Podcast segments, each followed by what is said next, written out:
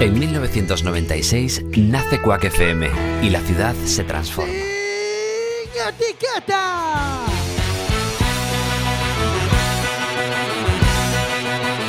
Quack FM, tu radio comunitaria.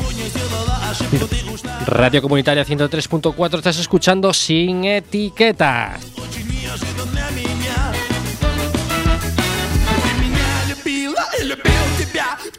Hoy en Sin Etiquetas, Moucho Records.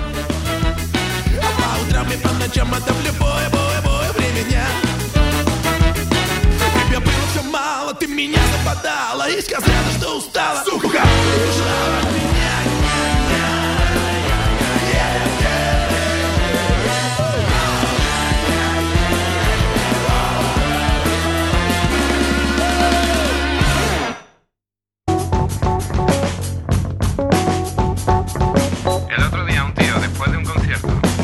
Ven conmigo, que te invito. Preparados aquí a las 10 de la noche en Sin Etiquetas para hablar de sellos discográficos, para hablar con Moucho Records, pero los tendremos en unos segunditos porque estas magias del directo, estas cuadraciones de tiempo, antes de nada, como no, vamos a saludar a nuestro increíble equipo. Tenemos con nosotros a, a que ahora mismo está de charla de fondo, pero Jorge, puedes saludar. Muy, muy buenas noches a todos. Hoy este programa pinta muy bien, muy bien. Antonio Pedrozo. Muy buenas noches. Anda. Muy buenas noches. Barriguita. Hola, buenas noches. Despeinada. y había, había apuestas porque sabíamos que te ibas a volver a olvidar del nombre, por supuesto. Pero me, miró bueno, el, me miró el pelo y dijo, eh, despeinada. No, en realidad estás muy peinada. Eh, efectivamente, bueno, buenas noches a todas. Ya tenemos con nosotros a nuestros queridos invitados de hoy. Un aplauso. Bien. bueno, eh, damos la bienvenida, supongo que será Lara. Lara o Bea. Es que ah, Lara, sois dos, Lara, sois Lara. Vale. y Yago. Sí, ahí no había duda. Sí, eh, acercaos un poquito más al micro para que sí, perfecto. Vale. Eh, antes de nada, recuerden que pueden contactar con nosotros a través de nuestro teléfono directo a CUAC, que es el 881 012232 y también pueden contactar a través del Facebook de Sin Etiquetas, en el que Bardanca, que está aquí de técnico y además atendiendo a redes sociales, está todo, es un multifunción este hombre. ¿Y tenemos Twitter ya o no tenemos Twitter? Todo lo pregunta la tenemos, tenemos Twitter, pero Tenemos, tenemos, tenemos Twitter. Twitter. También pueden contactar con Twitter con nosotros y también recuerden que Quack tiene un chat interno dentro de su página web. Eh, al que también podéis contactar en directo. O sea, tenemos tres vías de cuatro vías de comunicación. ¿Qué os parece? bueno, antes de nada, eh, está con nosotros Mocho Records y son un sello discográfico, pero creo que ah, cuando hablamos de sello discográfico todos tenemos dudas en plan, ¿qué es exactamente un sello discográfico? Si alguno de vosotros puede contestar, eh, Yago, eh, Lara, bueno, Bueno, pues en nuestro caso es un poco un sello, un sello discográfico, es lo que se entendía antiguamente como sello discográfico. Eh, en nues- nuestro caso, nuestra idea es apostar por artistas y darles un poco el lote completo, eh, desde la producción discográfica a tema imagen, videoclip, fotografía, eh, marketing online y demás, hasta tema management en la gira y demás. pero es importante para un grupo hacerse con un sello. Bueno, a ver, es cierto que últimamente la industria cambió mucho y entonces los, los sellos como que están un poco en, en- en desaparición y lo que, lo que se lleva más pues son sobre todo agencias de management, la gente contrata agencias de management para que les lleve la gira y demás. Y entonces... Bueno, eh, agencias de, mana- de, de management, ¿no? O sea, eh, vamos a incidir un poco. ¿Qué, qué- a qué- se dedica exactamente una agencia? Pues sobre todo a llevarte el tema de, de la gira, conciertos, eh, buscarte bolos, eh, acompañarte durante los conciertos, todo el tema de lo que es tener un manager, incluso un road manager que te acompañe durante la gira y demás. Y para nosotros eso es una parte. Es una parte. Es una, una de las tres patas que decimos que tenemos. Te- luego está la parte de la producción musical y luego la, y la parte de, de eso, todo el tema de marketing online, el tema gráfico, vídeo, fotos y demás. O sea, abarcáis todo. Sí, esa es la idea. esa es la idea. ¿Y cómo es eso de nacer de repente en este mundo? Supongo que ya llevaréis un tiempo, ya llevaréis un tiempo importante trabajando en este sector, ¿no? Pues sí, eh, nace un poco por, por, por ne- necesidad propia que teníamos, que, que, pues era algo que, nos apetecía hacer. Llevamos cinco años, eh, hace cinco años que tenemos un estudio de grabación que se llama Drama and Roll Studios y tiene asociado una, una productora audiovisual pequeñita. Eh, vamos, a, vamos a ver una cosa. Como estamos en una radio comunitaria y no se puede hacer publicidad, entonces decirnos dónde está Drama and Rolls para poder visitarlo. Porque Vale, bien, pues es- es- está en la calle Barcelona. la calle En Barcelona. la calle Barcelona, hacia el final de la prolongación de la calle Barcelona. Y podemos contactar, cualquier grupo que quiera hacer uso puede contactar con Drama and Rolls. O ya tiene que contactar con muchos récords porque está en ebullición, ¿no? ¿Cómo funciona esto? No, en, en realidad son, son proyectos, o sea, son paralelos. No, no- una cosa no quita la otra. Eh, Drama Roll Studios sigue su funcionamiento normal. Seguimos grabando a, a todos los grupos que quieran, que quieran contar con nosotros, seguimos produciendo videoclips para grupos que quieran contar con nosotros. Pero la actividad de Mocho Records es un poco aparte, porque es una apuesta personal por algunos artistas. Entonces la gente sí puede seguir contactando con nosotros. Tiene la página web que es drstudios.es, nos tienen redes sociales, en Facebook, en Twitter, en Instagram, en todos lados.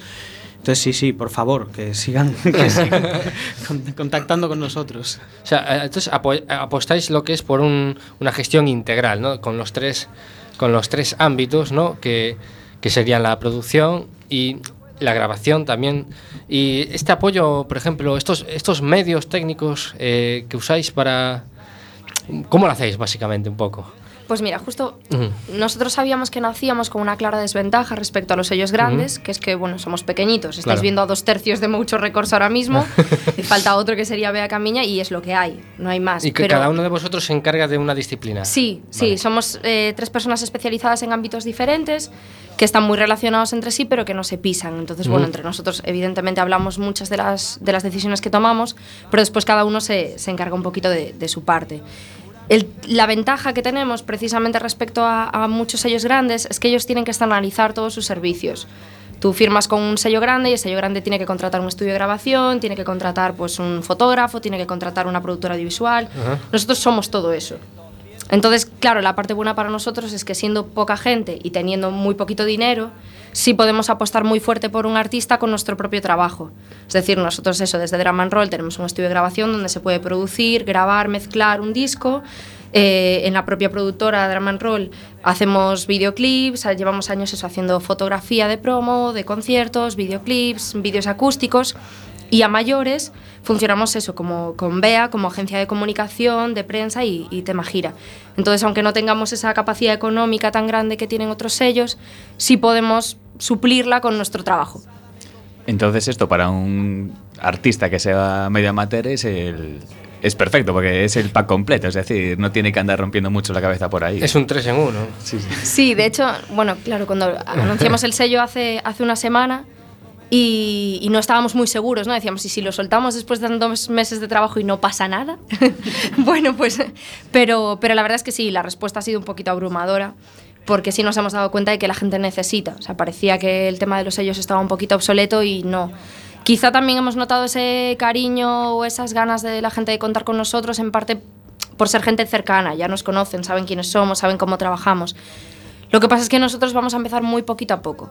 Como abarcamos muchos ámbitos y somos pequeñitos, queremos no pegarnos el castañazo. Entonces, bueno, queremos ser prudentes, tenemos un artista firmado desde hace unos meses, vamos a empezar con esta persona a fuego, con todo lo que tengamos, con muchísima ilusión y No después podéis se verá. spo- spoilear el artista. No podemos spoilear, pero... No nos va a dar la, la Pero, primicia. no, pero os podemos dar una, pri- un avance de la primicia, que es que lo vamos a anunciar el miércoles. y es que hace música.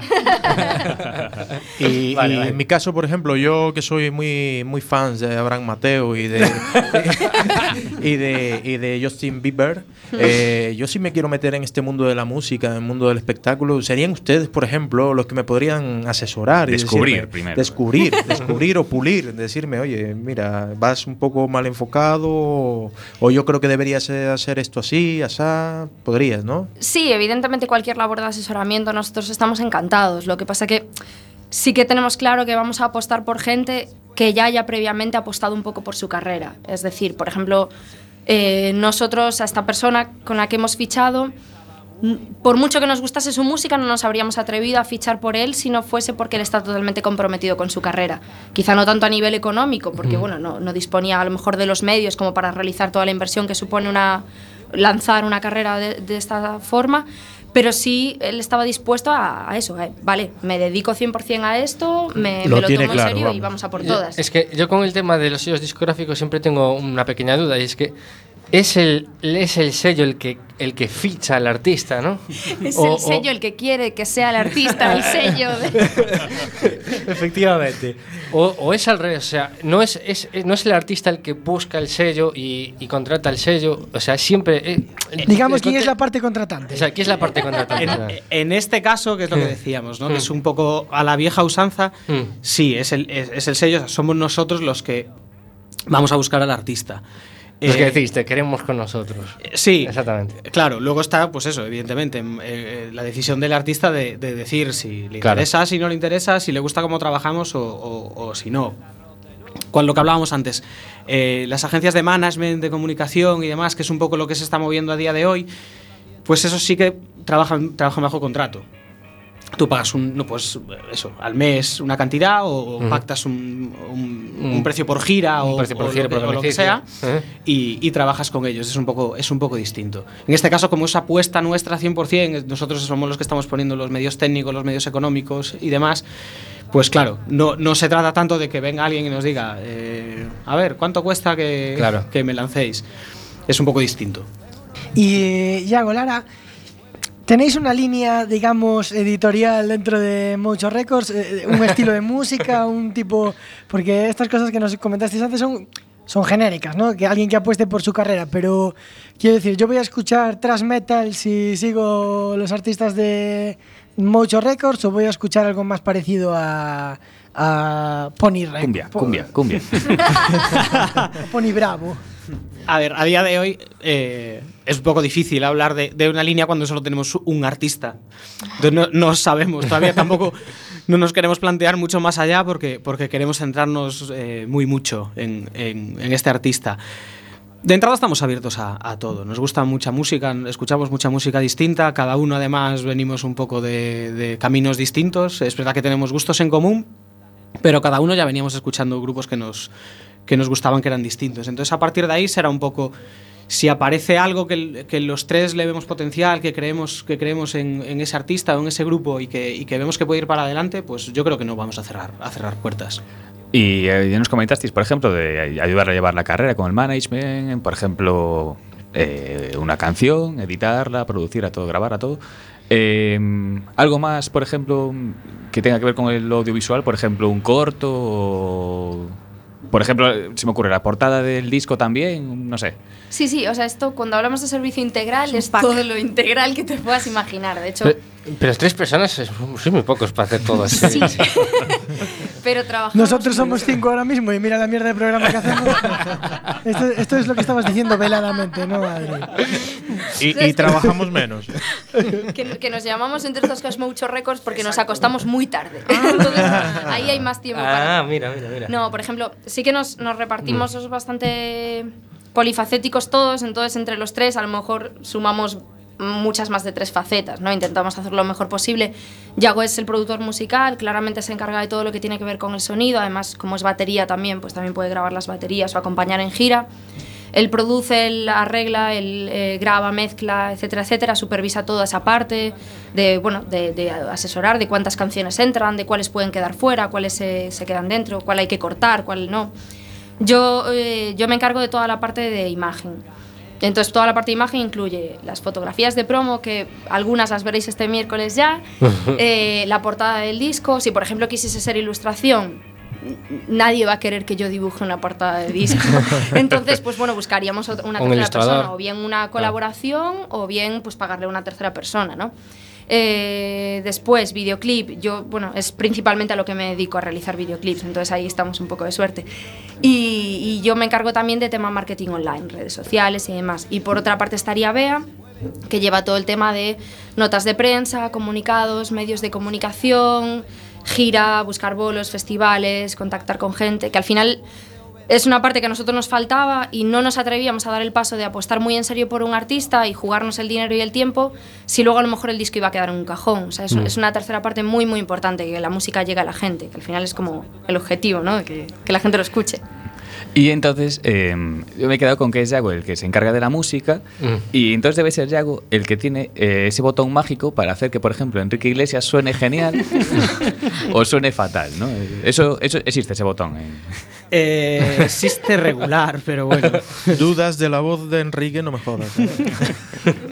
No debería existir. Esa es la verdad, que no debería existir. Pero sí. Bueno, no, no te cierres nichos de mercado, ver. Eh, sí, bueno, es verdad, vale. Sí, sí existe. Es verdad que se puede hacer. Se pueden hacer muchísimas cosas a día de hoy en el, en el estudio, pero. Tal y como es nuestra filosofía y tal y como, como vivimos nosotros la música, es verdad que si no hay algo de raíz, eh, no va a compensar. Al final es un. Si, si tienes un producto que tienes que arreglar muchísimo, es tan costoso en tiempo, en esfuerzo y demás, que nosotros a día de hoy no podemos permitirnoslo. O sea, eh, puedo entender que Sony o Warner pues pueda dedicarle cinco o seis meses a, a un artista y, poder repetir y las veces que haga falta y tener técnicos a su disposición y demás, pero nosotros a día de hoy no, porque entre otras cosas hay que comer y el estudio genera gastos y, y- entonces nuestra, nuestra política a día de hoy es apostar por, por gente que, que- lo vale, que no haya que apretar ese, ese botón mágico. Bueno, ahora que tenemos nuestro primer bocado de lo que es un sello discográfico, de lo que hace Mucho Records, me gustaría parar para, para pinchar un tema mientras descansamos y comentamos todo esto en privado, que es de uno de mis descubrimientos de- del mes. Se llama Mundo Chillón, va a estar en el ciclo de música contada de Quack el próximo mm, 12 de mayo, quizás. Hasta aquí llega nuestro, nuestro, bueno, música contada de Quack, etcétera. Y es el Mundo Chillón y esta canción se llama Las cosas que nunca te dije.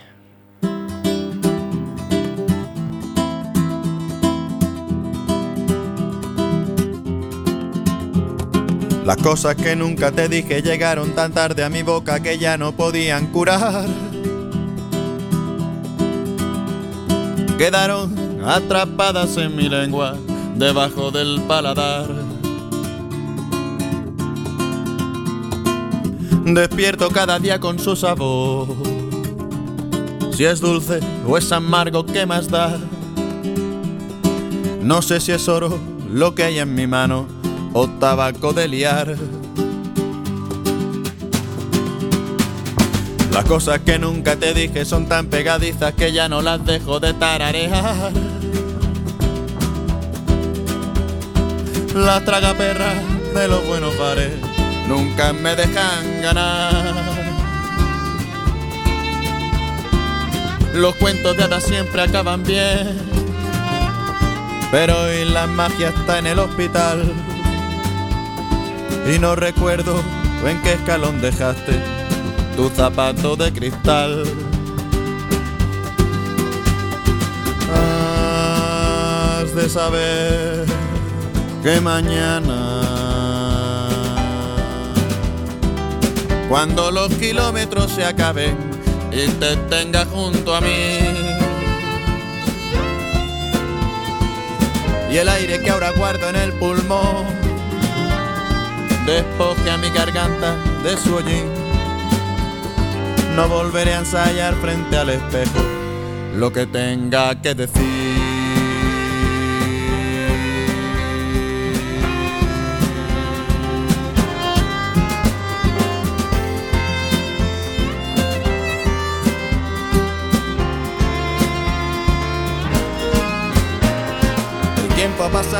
Estar a tu lado a través del teclado es lo más parecido a no estar. Te tengo en la pantalla y con los dedos toco pecas de cristal. Y he descubierto que ya no hay café que hoy consiga hacerme despertar del sueño que empezamos una noche en la barra. Y ahora vamos con el deforme semanal. Chucu, chucu, chu. Sin etiquetas.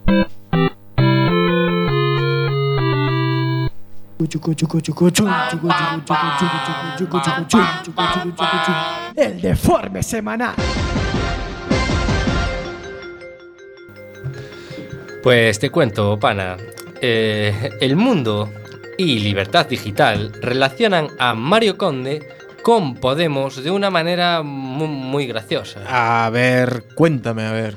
Sí, porque cuando Mario Conde se presentó al Parlamento gallego, proponía cosas como regeneración política, supresión de financiación del Estado a partidos políticos, bajo un lema que era Juntos Podemos. Y eso ya les dio carnaza. Les dio la carnaza, exactamente. Carnaza de la buena porque horas más tarde eh, el diario de Jiménez Los Santos daba una vuelta de tuerca y decía Mario Conde, Mario Conde, el mentor de Pablo Iglesias. Ole, ole. La idea vino de García Vadillo. Dijo que comparten más que un eslogan y, añadi- y añadió, añadió que a ver si van a acabar juntos en la cárcel.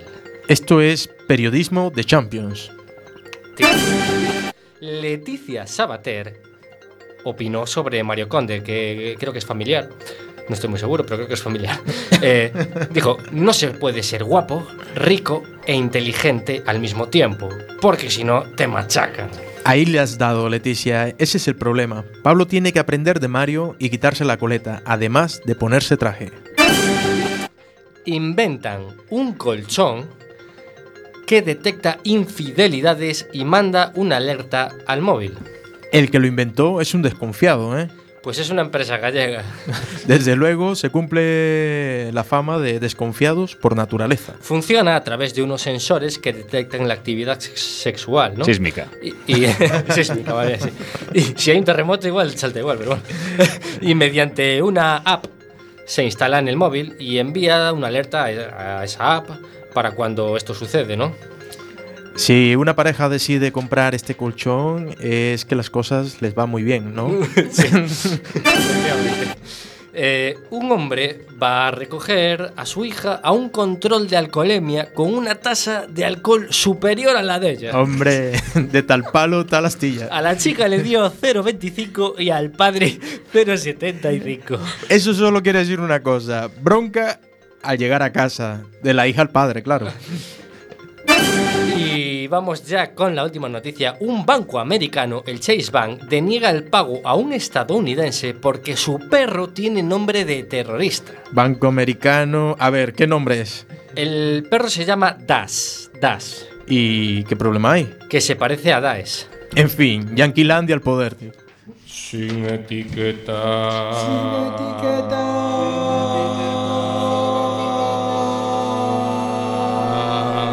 etiquétate.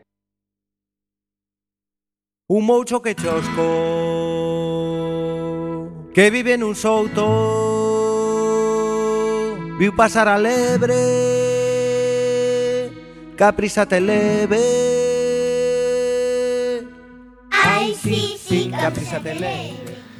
Bueno, seguimos aquí en Sin Etiquetas, en la radio comunitaria. Eh, recuerden que si quieren hablar con nosotros, pueden llamar al, al 881-012232, pueden hablarnos por Facebook, etcétera, etcétera, más redes sociales como Twitter, eh, la propia interna de Quack. Y seguimos aquí con muchos récords. Y a mí yo tenía una pregunta, tanto para Yago como para Lara. Eh, el proceso de, grabación de un disco, así a grandes rasgos, ¿qué, qué pasos tendría? Bueno, pues depende un poco de cada, de, de cada proyecto en realidad. Mm. Es verdad que hay partes en común, pero por lo general siempre hay una, una demo del tema, una idea original, que, que el artista pues, tiene en su cabeza o que ha grabado en su casa. Y a partir de ahí, por lo general nos juntamos, le damos formas, vemos ideas que pueden funcionar, ideas que no, partes que, que a lo mejor son más flojas, eh, lo, que, lo que de verdad funciona y tenemos que mantener. Y luego a partir de ahí se va al estudio. Bueno, esta parte se puede hacer en el estudio, pero a veces es incluso mejor hacerlo, hacerlo fuera. Éxito. A, par- a partir de ahí se va, al, se va al estudio, se graba una referencia del tema con, con metrónomo. La referencia es básicamente una guía para, para después grabar el resto, ir grabando el resto de instrumentos. Y se va grabando, pues eso, baterías, bajos, guitarras, teclados, voces, coros, palmas, chasquidos y lo que haga falta. y luego se monta. Y luego a partir de ahí, pues sí, hay un proceso de edición que es escoger básicamente las tomas buenas, porque no se hace una, una única toma de, de cada instrumento. Entonces, escoges las, las tomas buenas de cada uno y a partir de ahí se, se mezcla. Que es un poco, por decirlo así, a, a grosso modo, es ponerlo bonito, ajustar los, volúmenes de cada cosa, cuando tiene que estar una cosa más alta, otra menos, a qué tiene que sonar cada, cada cosa. Y lo último es masterizar. Y masterizar es un poco como darle el, el envoltorio final a todas las canciones, que tenga un poco de, de coherencia entre sí, pues darles un poco ese, ese, ese barniz por encima final. Y me surge una duda. eh, todo este material, eh, claro, eh, requiere una inversión. O sea, este software, todo que usáis, o tiráis de software libre, o Audacity. No, requiere, requiere mucha, mucha inversión. Mucha, mucha inversión. Sí, mucha inversión. Tanta que, pues eso, el estudio lo montamos hace, va a hacer ahora cinco años. Y el Navidades del año pasado renovamos prácticamente o sea, lo que es el, por así decirlo, el, el cerebro del, del estudio lo, lo renovamos por completo. O sea que es mucha, mucha inversión. Con un sello discográfico tan amplio como el vuestro, quería preguntarte y a ver si te mojas. A ver si te mojas, a ver. ¿Qué género musical da más la lata? A ver, ya para intentarlo yo. Ah, ¿Da más la lata? ¿A quién? A la, a a la hora Claro. de, A- a- en la hora de general. trabajar como, como editor. En general. En realidad no creo que dependa de, de Ah. estilos. Ujú. En realidad no creo que dependa de estilos, sino más bien de cada, de cada persona. Si, yo creo que si das con personas que, que se lo toman en serio, que se toman en serio su música, no creo que ningún estilo de la lata. Por el contrario, pues bueno, si, si das con gente que, que, bueno, que se lo toma un poco regular o que es menos serio para ellos Ajá. la música, pues da igual que hagan eh, hardcore que, que hagan bachata. O sea, un poco lo mismo. Lara, va un poco en contra del discurso que estáis dando ahora sobre vuestras ideas, pero ¿qué opináis de estos sellos discográficos que cogen a, a alguien, al famoso de turno? Eh, por ejemplo, quiero recordar a Jesulín de Ubrique y su Toda, Toda. y de repente a, a Paquirrín. Paquirrín. A Paquirrín, efectivamente. Y, y lanzan su carrera musical. ¿Qué- ¿Esto qué, qué os sugiere? ¿Os da coraje? ¿Lo veis como unos auténticos genios del negocio? A mí, en primer lugar, me da bastante risa y, y en segundo lugar me parece estupendo porque mientras sigan cogiendo ese tipo de gente no van a competir con nosotros en ningún momento. Ni por un lado porque ellos tienen todos los medios a su alcance y los contactos que nosotros no tenemos, ni por otro porque nosotros vamos a buscar talentos de verdad. Entonces, en ese sentido, pues bueno, vamos a estar en ligas totalmente distintas todo el tiempo. Así que que sigan ahí y que no nos quiten a los nuestros. Y hoy en día que estamos en esta época de la internacio- internacionalización, con las redes sociales y, que incluso podemos trabajar a distancia, eh, en vuestro... ¿En vuestro trabajo estáis limitados geográficamente o podéis abarcar, por ejemplo, trabajar con gente que esté en Noruega? No, en realidad no. Siempre es verdad que hay un, hay un factor físico que es a la hora de grabar. Tenemos que estar en el mismo sitio porque, porque, bueno, es un poco complicado llevar una sesión de grabación a distancia, sobre todo cuando tienes que dar ideas a tiempo real o ver cosas que funcionan o que, o que no funcionan. Pero, pero quitando esa limitación, digamos, durante momentos puntuales, ¿por qué no? Se puede trabajar con gente Pero imagino, por ejemplo, colaborando con otros estudios o algo así, o no se lleva el coworking. o Sí, sí, en realidad, en, en realidad hay muchas cosas que se hacen, que se hacen a día de hoy por, por todo el mundo a nivel colaborativo y que puedes contar con músicos de todo el mundo, incluso. Sin ir más lejos, el tema de la, de la masterización suele ser en diferentes estudios, ¿no? Por ejemplo, sí, eso es un, proceso que, se puede hacer en cualquier lugar del mundo, simplemente enviar los archivos por internet, te los envían de vuelta, los revisas, pero incluso con músicos de, con músicos de sesión, hay músicos de sesión con los que puedes trabajar, porque quieres que fulanito grabe X cosas, porque, porque te gusta el estilo que tiene, o, o crees que le puede dar un aire al, al tema distinto, y tú le puedes mandar el tema, le puedes mandar incluso una partitura o lo que sea, hablar con un estudio X para decirle, mira, va, voy a alquilar una sesión para este día, que ver fulanito, y del equipo que tenéis, pues me gustaría que lo grabarais así, asá y asá, y ellos te mandan los, los archivos de vuelta, o sea que sí, hay muchas, muchas posibilidades. Y yendo a lo, a lo filosófico, eh, imagino que vosotros, bueno, evidentemente pro- proveníais del sector antes, pero ¿y cuál fue la- el detonante de que os diese la rautada de montaros por vuestra cuenta? Pues estaba ahí, en realidad estaba ahí ya desde, desde, desde el principio, desde que, desde que nació el estudio. Era como algo, lo decía antes, ¿no? Que, que- llevábamos dentro, que era como que sabíamos que tarde o temprano iba a acabar pasando. No sabíamos cuándo, pero, pero sabíamos que al final pues era un poco, un poco inevitable tener un estudio de grabación, tener una productora que se dedica a hacer tema de videoclips y fotos para músicos y fotos de eventos y demás. Era cuestión de encontrar esa tercera pata que funcionara para poder, para poder montarlo todo.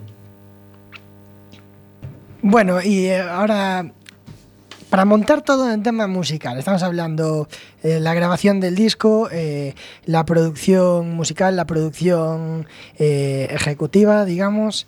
Ya solo os falta enseñarles a, tocar. Una cosa, implica creación también en vuestra parte, ¿no? O sea, es decir, ¿dejáis toda la libertad creativa al artista o aportáis vosotros también vuestras ideas? En plan, yo creo que es mejor esto, no meterle este pues este, este estos graves, vamos a cambiárselos por etcétera, etcétera. En realidad siempre hay una apuesta en común. Hmm. Que hay que tener muy claro que, que las canciones son, son de un artista. Son de un artista. Es el que las ha creado, es el que él la tenía en su cabeza, algo le ha Mm. llevado a hacer esas canciones.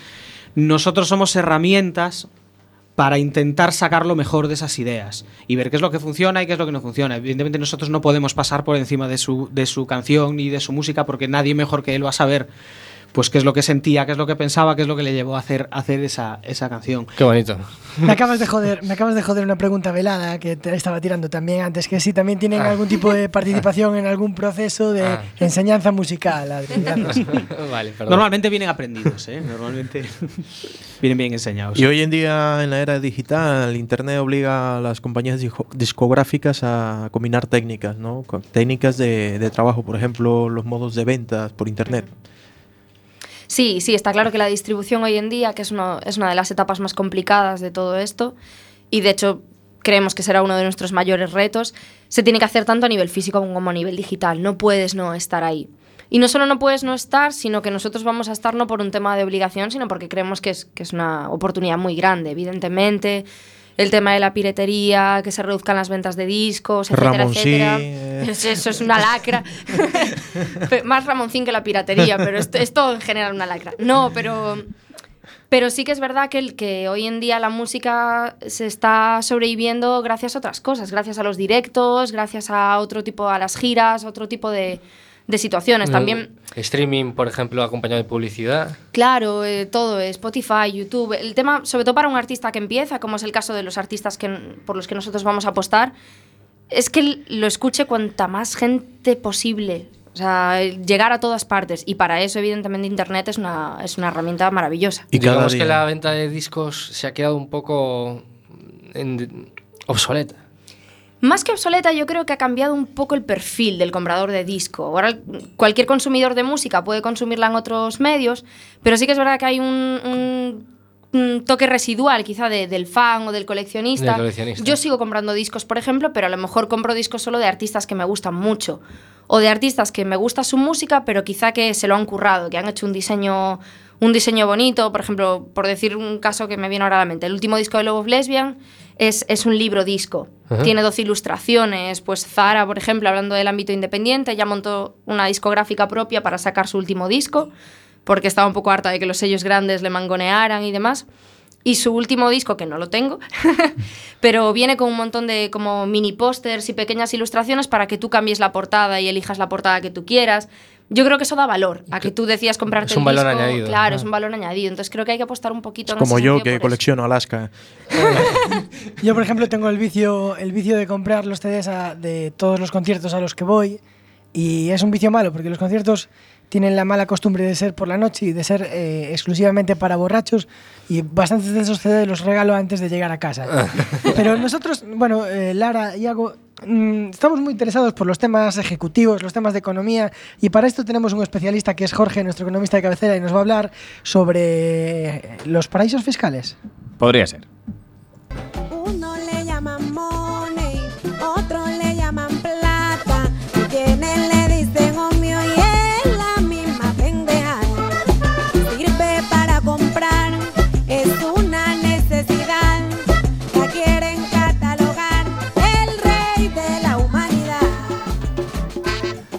Pues efectivamente, ahora que está de moda Panamá y los paraísos fiscales, vamos a tratar ese tema. Y en concreto vamos a hablaros de una isla que está en el canal de la Mancha, isla de Jersey, y sobre la cual generalmente no tenemos mucha idea de lo que es. Entonces, Pana, por favor, ilústranos qué carajo es eso de la isla de Jersey. Isla de Jersey, vamos allá, vamos allá. La isla de Jersey es una isla situada entre Francia e Inglaterra, casualmente por donde entraron los norteamericanos, por ahí cerca de Normandía. Eh, su- tiene su capital, que es Saint Helier. Depende de la corona británica actualmente, con una población de 98.000 personas y una superficie de 116 kilómetros cuadrados, similar más o menos a, a la ciudad de Barcelona. Su moneda es la libra de Jersey y custodia, ojo al dato, custodia 2 bi, bi con B, billones de dólares de la riqueza mundial. Casi nada. Pues para ser un peñasco, eso es mucha pasta, porque pongamos que un billón de dólares es lo que produce España en un año. Es decir, si tienen custodia dos billones, ahí algo pasa. Es un pellizco de oro. ¿Cuánto, ¿Cuánto produce Mocho Records? ¿Cuánto pensáis que puede producir durante este año? Pues por ahora, por ahora produce en negativo. Sí, por ahora gasta. Perdona, Jorge, tío, teníamos que saber sus cifras. No, bien tirado, bien tirado. Pues, pues la coña de esta, ahora bueno, Panamá está de moda, pero bueno, Jersey... Y no por el turismo, precisamente. está de moda por, por el fraude y por, y por pana, evidentemente. pues la isla de Jersey es un paraíso fiscal que tenemos aquí en Europa y que tiene el grandioso honor de que estos últimos años fue el mayor eh, exportador a Europa de plátanos. Y creo que no tiene ni el primer banano en la isla. ¿Y esto cómo se explica esto? Pues esto se explica porque este paraíso te ofrece la posibilidad de montar una empresa que ni nadie puede preguntar de quién es, nadie pre- puede preguntar qué hace, simplemente esa empresa está allí y el dinero llega y se va. Entonces esto lo usan las multinacionales para evadir impuestos. Y para esto vamos a explicarlo con una sintonía un poquito más apropiada. Uno le llama money, otro le llama... Esa, esa también se apropiada. Esa también podía valer, es muy chula, no decimos que no. Le encanta al técnico esa. De hecho, la tararea todo el día. Esta sí que es más apropiada. Si tenéis una empresa y, por ejemplo, vendéis bananas en Europa por 100 millones de dólares. Si, por ejemplo, las compráis por 10, tenéis un beneficio de 90. Al Estado tenéis que pagarle 30 millones de dólares, porque es un tercio más o menos el impuesto a sociedades. Entonces pagáis, recordémonos, 30 millones de dólares. Pero ahora pongámonos que seguimos vendiendo por, en 100 millones de dólares las bananas en Europa, pero tenemos una empresa en Jersey, entonces compramos las bananas a 10, por 10 millones en Costa Rica, las vendemos a una empresa en Jersey a 90, esta empresa de Jersey lo vende por de 90 a Europa en 100, entonces ¿qué pasa? El beneficio que obtienes en Jersey no tributa. Es decir, esos 80 millones de beneficio no tributan. ¿Cuáles tributan?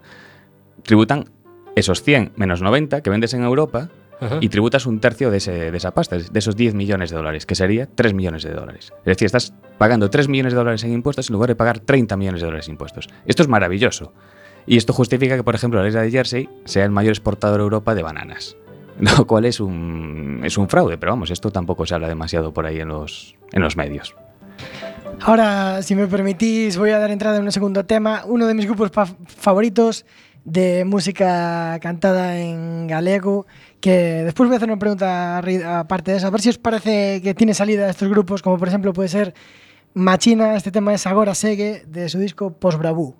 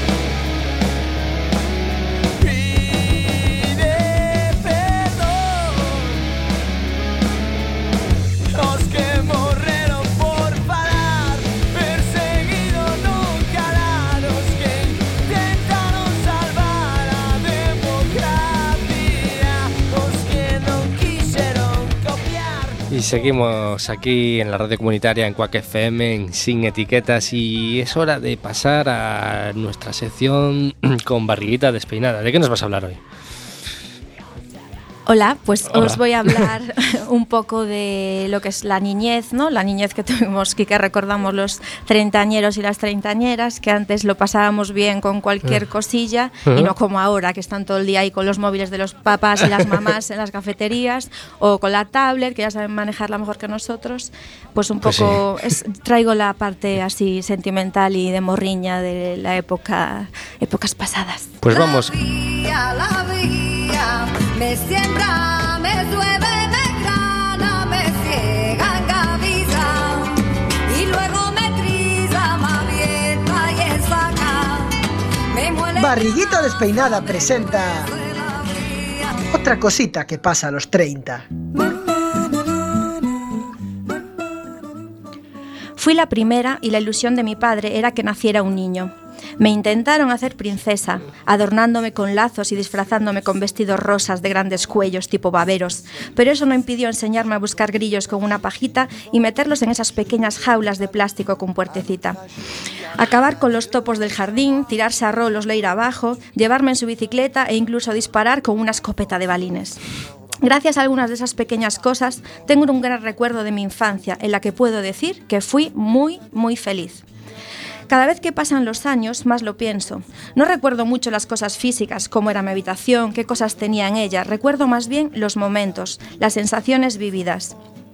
De cada época del año tengo el mejor recuerdo. Cuando hacía frío y llegaba la lluvia, se colocaba en casa una alfombra larga que ocupaba todo un pasillo. Se encendía la cocina de leña, asábamos castañas y pintaba durante horas y horas sentada en una silla de mimbre. Si algún día de invierno se iba la luz por la noche, jugábamos al parchís todos juntos y mi madre siempre encendía esas velas rojas horribles de la iglesia.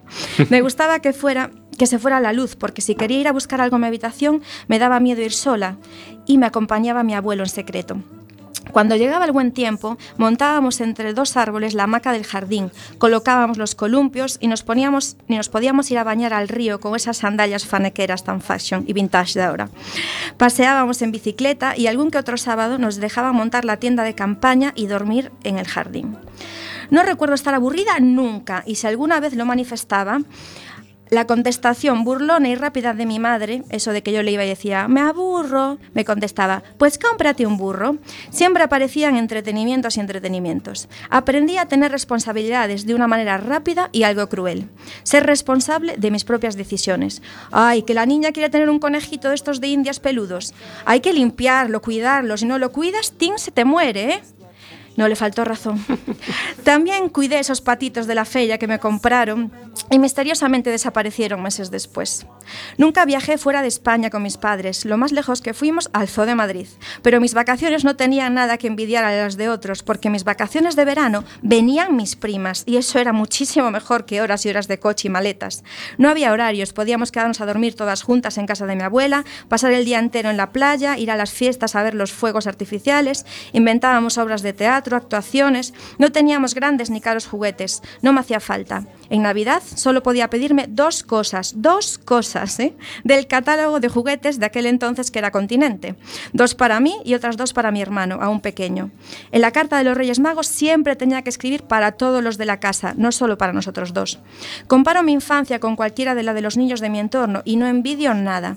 Muchos de ellos ya viajaron a países que yo posiblemente no iré nunca. Controlan más de tecnología que yo hace dos o tres años. Tienen buenos móviles, tablets, saben cantar las canciones en un inglés perfecto, tienen armarios llenos de ropa de niña adultos.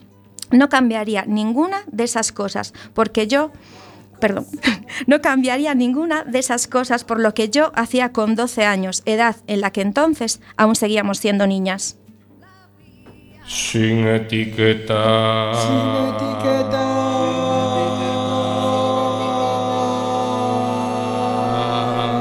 etiquétate.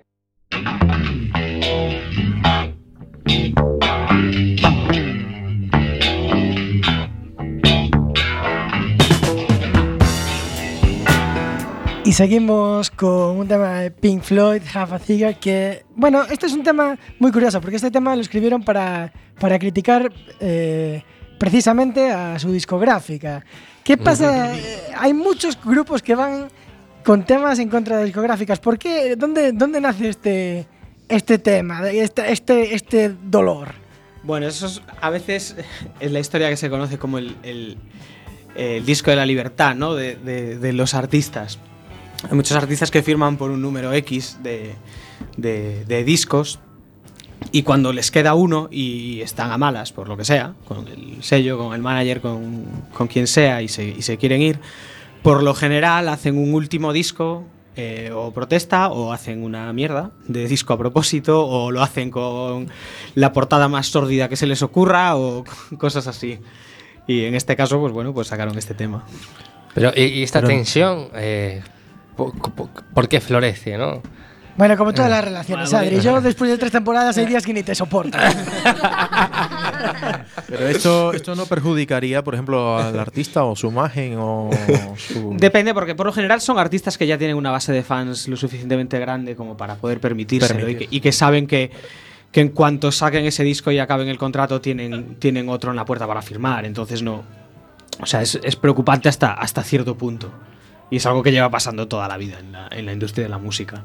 Eh, podemos decir que no son clientes al uso para, para tratar a los artistas. Sí, bueno, eh, todo lo que la gente que se dedica al mundo de- del arte, pues bueno, es, Es- un poco es- distinta, ¿no? Vamos a dejarlo en artistadas. Tengo que, tiene que ver un poco con, es- con esos egos.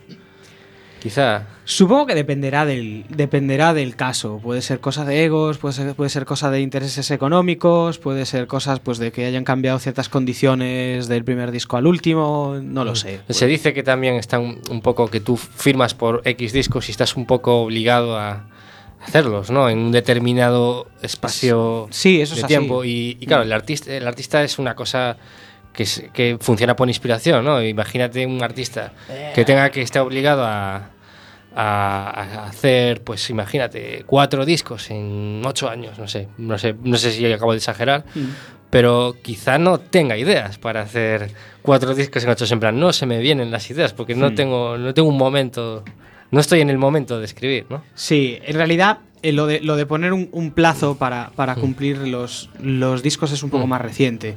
Por lo general antes se firmaba por un número X de discos y era más abierto el Mm. También si, si a los artistas les interesaba desligarse del sello, pues apuraban más en, en escribirlos. Y a veces eso era lo que pasaba. Por eso ese último disco, ese disco de la libertad Mm. que, que comentaba yo, pues lo hacían eso. Era como, venga, vamos a juntarnos dos tardes, componemos 10 canciones, vamos a sacar un disco, sea lo que sea, nos sacamos una foto en, el playa, en la playa con una camisa hawaiana lo más sortera posible y, y ya está, esa es la portada. También yo creo que estas cosas a veces suceden, viene un poco de- del hecho de que muchas veces alguien que monta una discográfica quizá era un empresario con mucho dinero que le apetecía invertir en música y, y montaba su, su empresa. No Mm. quiero decir que todas las grandes discográficas ni de España ni de otros países sean así, pero sí que sucede en muchos ámbitos que los grandes empresarios de un sector a veces no pertenecen a ese sector, simplemente son Solo ven números y no ven... Claro, en, en- en nuestro caso, la parte empresarial la tenemos como obligada, no nos queda otra que constituirnos como empresa y que, y que hacer todo eso. Pero nosotros, pues eso, Yago es músico también, yo llevo toda mi vida pues siendo actriz, música frustradísima de, de muchas cosas, pero estamos muy metidos, nos encanta ir a conciertos, no sé, pues eso, él toca con varios grupos, entonces yo creo que en ese sentido la filosofía y la empatía que se puede tener con el artista es muy distinta que la que tienen a lo mejor otra gente que está mucho más desligada del, del sector. También el negocio de la música cambió mucho desde los 70 y ojalá surjan los nuevos Pink Floyd en Mocho Records y os la, y os la líen después de su cuarto, de su cuarto disco. Ojalá. Arranca muchos récords con mucha energía, con mucha fuerza, ¿no? Como la que presencio yo aquí. Y, y también iniciáis con, con, con nuevo logo.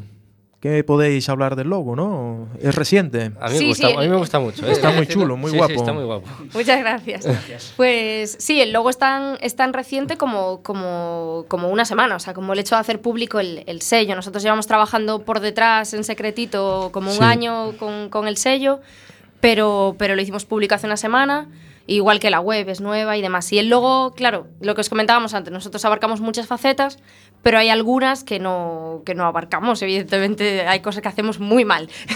Una de ellas es el tema de la ilustración y el diseño. Entonces, bueno, contactamos con, con una chica que se llama Anaita Aureli, que también es actriz y es, bueno, es diseñadora ella. Y, y bueno, quiso colaborar con nosotros, le pareció un proyecto muy interesante. Y nos hizo este logo, teníamos la idea del mocho, teníamos más o menos la idea del tema poligonal, de que queríamos colores, de qué tal, y ella nos presentó un primer boceto que casi a la primera dijimos, por ahí, por ahí va perfecto. Y nada, se le ocurrió un montón y se lo agradecemos infinitamente porque si lo hubiéramos tenido que, en la diana, dio en que la diana. ilustrar Justo, nosotros, sí, probablemente hubiera sido una línea o algo así. Bueno, ahora una, una que, me, esta que os dije que os iba a hacer. Eh, os encontráis con un grupo que lo está petando en Galicia y que canta en gallego y se supone que va a cantar en gallego siempre. ¿Esto os parece a lo mejor un, un muro a la hora de, de pensar en, en sacarlo adelante? Es verdad que te limitan ciertos aspectos, pero supongo que habría que, que valorarlo. Igual que hicimos en este, en este primer caso, pues sentarnos los tres y ver, ver las posibilidades reales que, las posibilidades reales que, que hay. Evidentemente hay muchos grupos que, que nos gustan y que nos encantan, unos más a nivel personal, pues, pues, que me pueden gustar a mí, otro que le puede gustar a Lara, otro que le puede gustar a Bea. Pero al final tampoco somos una ONG. No, digo que estemos en esto para forrarnos, pero, pero que tampoco podemos sangrarnos de, de dinero. Entonces tenemos que un poco sentarnos los tres y ver las posibilidades real, reales, ver que a los tres de verdad nos motive ese, ese proyecto para, para trabajar en él. Porque si no estamos motivados también va a ser muy complicado. Que, pues eso, que uno tenga que tirar de los otros dos porque uno sí que esté súper emocionado con la música que hace un grupo y que los otros dos, pues bueno, pues que les dé un poco, un poco más igual. Pero yo creo que, que dentro de esa limitación que, que hay de, de, pues eso, de, a nivel geográfico, ¿no? Que vas a estar mucho más limitado a la hora de tocar en ciertas salas y demás. Pues porque no, todo es planteable. Nosotros aquí en Sin Etiquetas tenemos un artista que ofreceros y os lo vamos a presentar en riguroso directo. No sé qué os parece, a lo mejor si lo dejamos con esta sección para, para a ver qué opinión nos da alguien del sector.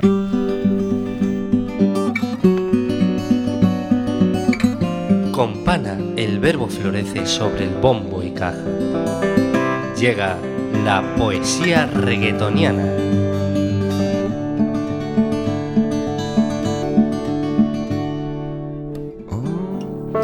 Y en esta noche, bajo presión y de artistas a artistas, os traigo este fragmento que dice, Oye pana, oye brother, yo no hago caso lo que hablan los rumores de mí, pues soy bien hombre, de nacimiento, machito, es mi nombre. Y tú, mujer, lo que dices no puedo entender, que yo no soy jinete pa' tu montura, Echa un ojo debajo de tu cintura y verás que no es cuestión de talla. Lo importante es que nunca me falla.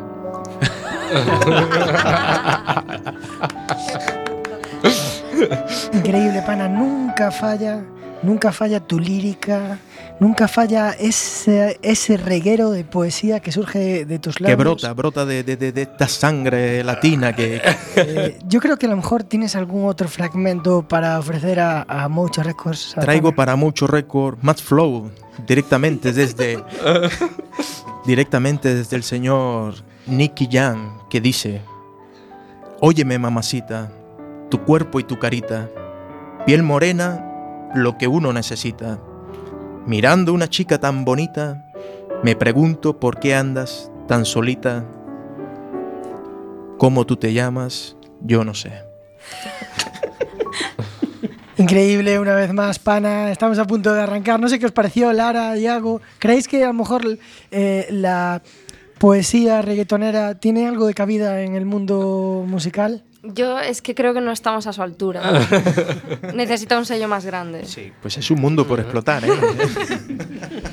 Yo- hay una pregunta que no se puede marchar aquí sin que la hagamos. Bueno, dos. Se me ocurre la otra que es la, la de Adri, pero esta, pero esta es impepinable. Em, ¿Qué lo va a petar este verano? ¿Va a ser Jordi Dan o cómo veis el...? Bueno, Georgie Dan seguro. O sea, o sea, no puede. ¿Qué se nos avecina este verano? A ver. Bertín Osborne. No lo, no lo sé. Bueno, yo creo que va a haber me una da canción sobre- sobre baile de los jamones. No, no lo sé y miedo, y miedo me da saberlo, la verdad. Y- no tengo ni idea. Ah, Bueno, una pregunta así un poco más sentimental. eh, es la tuya, es la tuya, Adri. antes la de nada, sentimental es la ¿qué, tuya. qué objetivos os marcáis así a corto plazo? Eh, es decir, bueno, es te- una te- pregunta jodida para cuando solo nos queda minuto de, un minuto de por programa. eso digo Adri, que la. Eh, es decir, tenéis firmado un artista, pero eh, De- define corto plazo. corto plazo, un, un par de años. Ah, bueno. Ni tan- Pues para un par de años eh, sería de aquí a un año estar eso, te- teniendo este disco de este artista en la calle, trabajarlo con él, moverlo en prensa, que llegue a todo el mundo, bueno, a la mayor cantidad de gente posible, moverle una gira, pequeñita, grande, pues ya se verá, pero, pero sobre todo una gira que sea cómoda para él también y que se ajuste a, a las necesidades. Estaremos que atentos. Estaremos atentos y rapidísimamente, porque tenemos 30 segundos, ¿cómo se, os puede, se puede contactar con vosotros por si fuese necesario? Pues tenemos una página web que es mouchorecords.com y desde ahí pues hay enlaces a, a nuestras redes sociales, hay un formulario de contacto, está nuestro email, hay el teléfono también para contactar con nosotros. Bueno, estamos más que localizables. Pues muchas gracias, Yago y Lara, por estar con nosotros esta, este- sin etiquetas. Eh, recuerden que tenemos la redifusión el viernes a las 9 de la mañana y también podéis escuchar en el, el podcast en Radio Co y en iVoox. Nos vamos a ir con otros que se enfadaron con, lo- con